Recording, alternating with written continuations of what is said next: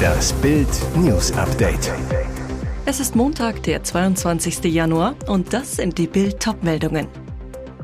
Top-Historiker rechnet ab. AfD ist existenzbedrohend. Ein Gastkommentar von Michael Wolfsohn.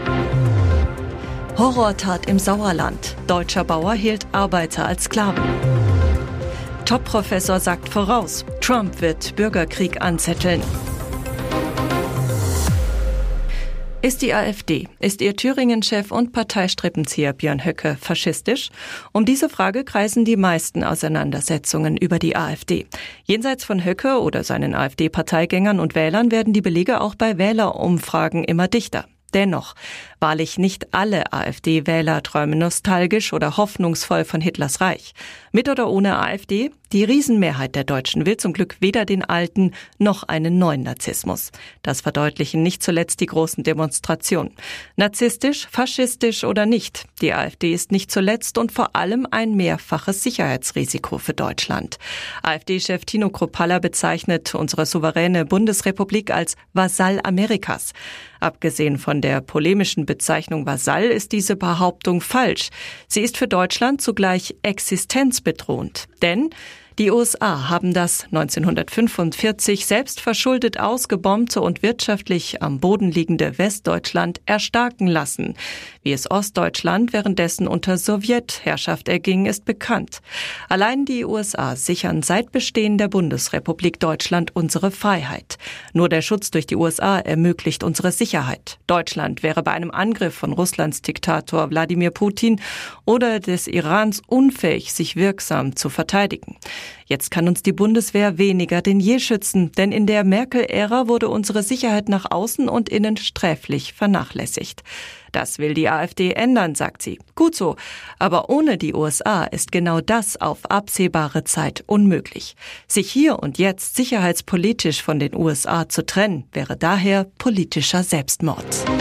Mit Eisenketten um Hände, Beine und Hals gefesselt, kauerte der Hofhelfer in seinem Verlies. Ein Bauer aus Plettenberg im Sauerland zwang den Rumänen wochenlang ohne Lohn für ihn zu schuften. Jetzt verurteilte das Landgericht Hagen den Landwirt. Freiheitsberaubung in Tateinheit mit Nötigung, ein Jahr und zehn Monate auf Bewährung. Dabei hatte alles ganz harmlos und familiär angefangen. Der Landwirt kontaktierte 2018 den Rumänen Adrian L., nachdem er eine Kleinanzeige gelesen hatte. Rumäne, spricht kein Deutsch, sucht Job. Es war nicht das erste Mal, dass Robin V. osteuropäische Gastarbeiter einsetzte. Zunächst flossen 500 Euro Schwarzgeld. Offiziell waren 1000 Euro abgemacht. Das Verhältnis zwischen Chef und Bedienstetem war gut. Vor Gericht stellte sich der Landwirt als Wohltäter dar. Er habe dem Sohn des Rumänen zudem einen Kita-Platz besorgt, seiner Familie die Hälfte der Miete und Arztrechnungen gezahlt. Irgendwann schlug die Stimmung um. Die Familie zog unangekündigt zurück in die Heimat. Der Hofhelfer kehrte bald zurück. Als er vor der Tür stand, ist mir die Sicherung durchgebrannt, sagte der Angeklagte. Ich habe einen Tag überreagiert, aber ansonsten ging es ihm gut bei mir. Ihm ging es tipptopp. Er habe sich finanziell ausgenommen gefühlt und gewollt, dass der Hilfsarbeiter seine Schulden mit Arbeit ausgleiche, so der Bauer. Um seinen Forderungen Nachdruck zu verleihen, fesselte er den heute 36-Jährigen. Mit einer Gaspistole bedrohte er seinen Gefangenen, laut Staatsanwaltschaft auf Gutsherrenart. Ich wollte, dass er Angst kriegt, gestand der Täter im Verfahren. Mehr als einen Monat lang fügte sich der Hilfsarbeiter seinem Schicksal. Dann verlangte der Hofbesitzer weitere vier Wochen Plackerei. Auch darauf ging der schmächtige Mann zunächst ein. Nach 14 Tagen flüchtete er in einen Wald und erstattete Anzeige. Wie schlimm wird das Jahr 2024 und welche Folgen hat die US-Präsidentenwahl für die Stabilität der Vereinigten Staaten und der ganzen Welt? Der Top-Historiker und Yale-Professor Timothy Snyder fürchtet eine Wiederwahl von Ex-Präsident Trump und erklärt in der Süddeutschen Zeitung, warum es in den USA 2025 einen Bürgerkrieg geben könnte. Ein Bürgerkrieg in den Vereinigten Staaten ist laut Snyder das Szenario, das Trump selbst entwirft. Er könne am ersten Tag seiner Präsidentschaft seine politischen Gegner und jeden Kritiker zu Rebellen erklären und das Militär auf sie hetzen. Snyder, Menschen werden dann zweifellos anfangs friedlich Widerstand leisten, aber Trump sagt damit selbst, dass er im Jahr 2025 im Grunde einen Bürgerkrieg innerhalb der Vereinigten Staaten auslösen wird. Der mögliche neue Präsident Trump II werde anders sein als Trump I. Snyder er hatte viel Zeit zum Nachdenken und er hat diesmal genügend Treue um sich, die Spitzenposten übernehmen können. Trump I wurde gebremst, weil er Washington nicht kannte. Das wird dieses Mal nicht helfen. Diesmal werden wir Trump und einen Haufen Faschisten an der Spitze der amerikanischen Regierung haben, vom ersten Tag an. Sollte Donald Trump erneut gewählt werden, dann sieht der US-Historiker auch eine neue Rolle für Deutschland. Seine Antwort auf die entsprechende Frage der SZ Gehen die USA an Trump, wird Deutschland zum wichtigsten Land der demokratischen Welt. Snyder über positive Aussichten für 2024. Ich bin nicht gerade optimistisch, aber schlimme Dinge können verhindert werden, wenn wir uns engagieren. Trump muss nicht Präsident werden. Putin muss diesen Krieg nicht gewinnen. Das westliche Modell von Rechtsstaat plus Wahlen plus Marktwirtschaft plus Wohlfahrtsstaat sei wirklich viel besser als die Alternativen, so Snyder. Und jetzt weitere wichtige Meldungen des Tages vom Bild Newsdesk. Der Dschungel hat sein erstes Opfer gefordert. Bereits am dritten Tag der Show Hammer. Cora Schumacher hat das Dschungelcamp freiwillig verlassen. Die Zuschauer hörten und sahen davon nichts. Weder Coras Schrei, ich bin ein Star, holt mich hier raus, noch ihre letzten Szenen im Camp wurden in der stark gekürzten Sendung am Sonntag gezeigt. Die Moderatoren Sonja Zietlow und Jan Köppen verkündeten nur knapp, Cora Schumacher hat kurz vor dieser Live-Sendung das Camp verlassen. Nach Bildinformationen sollen emotionale und gesundheitliche Gründe eine Rolle gespielt haben. Schumacher hatte sich Anfang Dezember mit dem Coronavirus infiziert und war wochenlang schwer krank. Erst nach Weihnachten wurde sie negativ getestet und reiste nach Australien ohne jede mentale Vorbereitung. Ihre Freundin, die damalige Dschungelkönigin Jamila Rowe, zu Bild, als ich sie in Australien vor dem Camp anrief, hörte sie sich nicht gut an. Sie hatte kaum noch eine Stimme. Cora führte das auf die Klimaanlage zurück. Hinzu sollen körperliche Beschwerden gekommen sein. Wie Bild aus Produktionskreisen erfuhr, leidet Schumacher unter den Folgen eines schweren Bandscheiben Vorfalls, den sie sich einst als Rennfahrerin zugezogen hatte. Aus diesem Grund konnte sie an Prüfungen nicht teilnehmen. Bevor Cora Schumacher dem Abenteuer Dschungelcamp ein Ende setzte, vertraute sie sich Camp-Mitbewohner Mike Heiter an. Er kam zu Cora, die bedrückt auf ihrer Liege saß, beugte sich vor und fragte, was ist los? Cora schüttelte den Kopf, sagte, ich halte das nicht mehr aus, ich will nicht mehr, ich will jetzt hier raus, jetzt, jetzt, jetzt, sofort.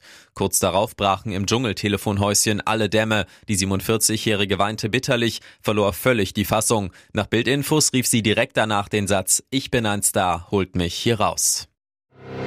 Forscher haben einen Zusammenhang zwischen der relativen Länge von Zeige- und Ringfinger und bestimmten psychopathologischen Persönlichkeitsmerkmalen nachgewiesen. Ergebnis? Menschen, bei denen der Zeigefinger im Vergleich zum Ringfinger kürzer ist, neigen eher zu psychopathischen Handlungen.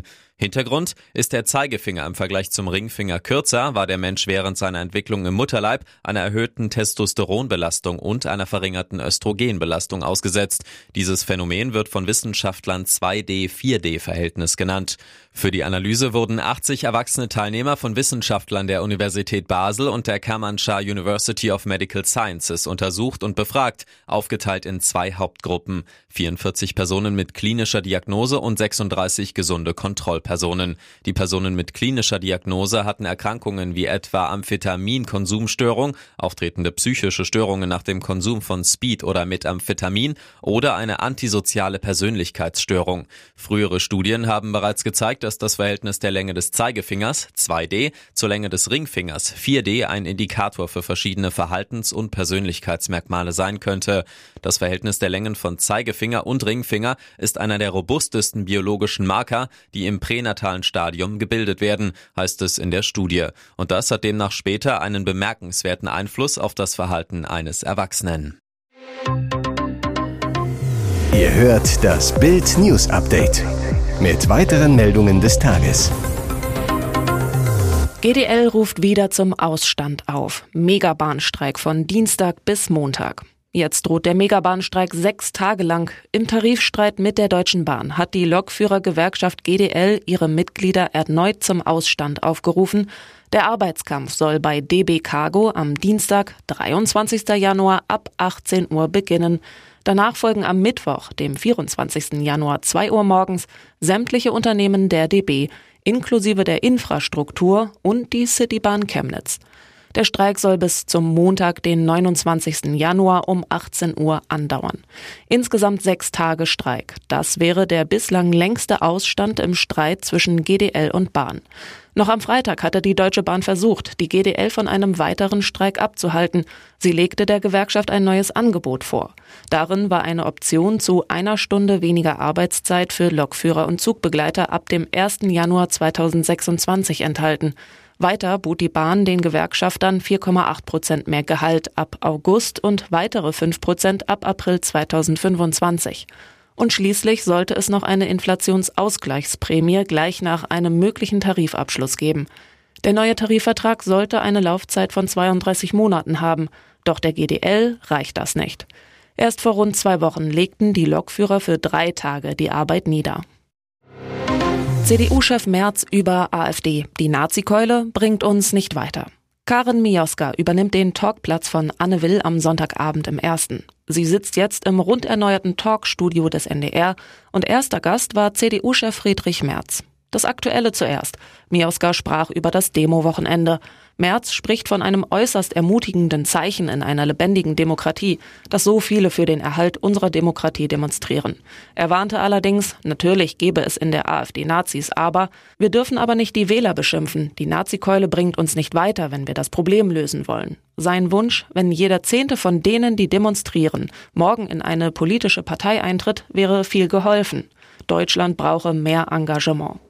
Dann stellt Mioska Merz in der K-Frage zur Rede. Merz eisern, das werden wir im Spätsommer entscheiden. Immerhin eines ließ er sich entlocken. Er und CSU-Vorsitzender Markus Söder würden beide einen Vorschlag machen und ihn diskutieren. Außerdem wehrte er sich dagegen, jetzt schon die Zusammensetzung und mögliche Ministerpräsidentenszenarien nach den Ostwahlen im September durchzuspielen. Das werden die Wähler entscheiden. Ich werde in den Wahlkampf mit dem Anspruch gehen, die stärkste Partei zu werden.